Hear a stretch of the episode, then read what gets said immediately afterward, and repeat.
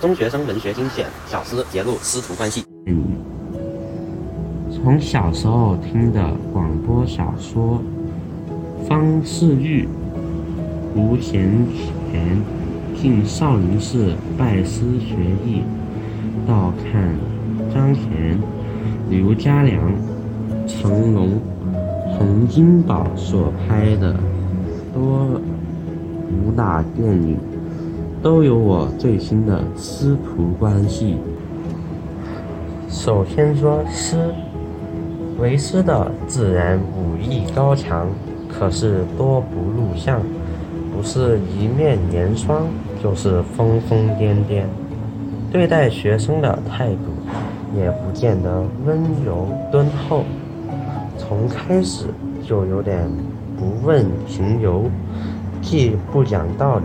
也没有规定课程，只见他不断用种种办法折磨徒弟。上山砍柴，下厨烧火，已经等闻。更甚的顶缸扎马，倒吊日晒，完全跟要学的武艺拉不上关系。有时候更用莫名其妙的方法。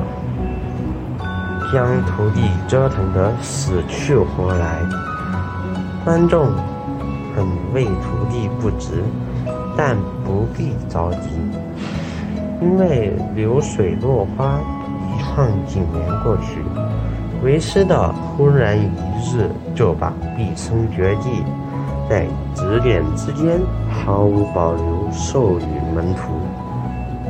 和过去的所谓折腾，原来是基本训练，顺便测试徒弟人品与耐力。再说徒弟最初可能傲气不群，或者不分好歹，但后来看到老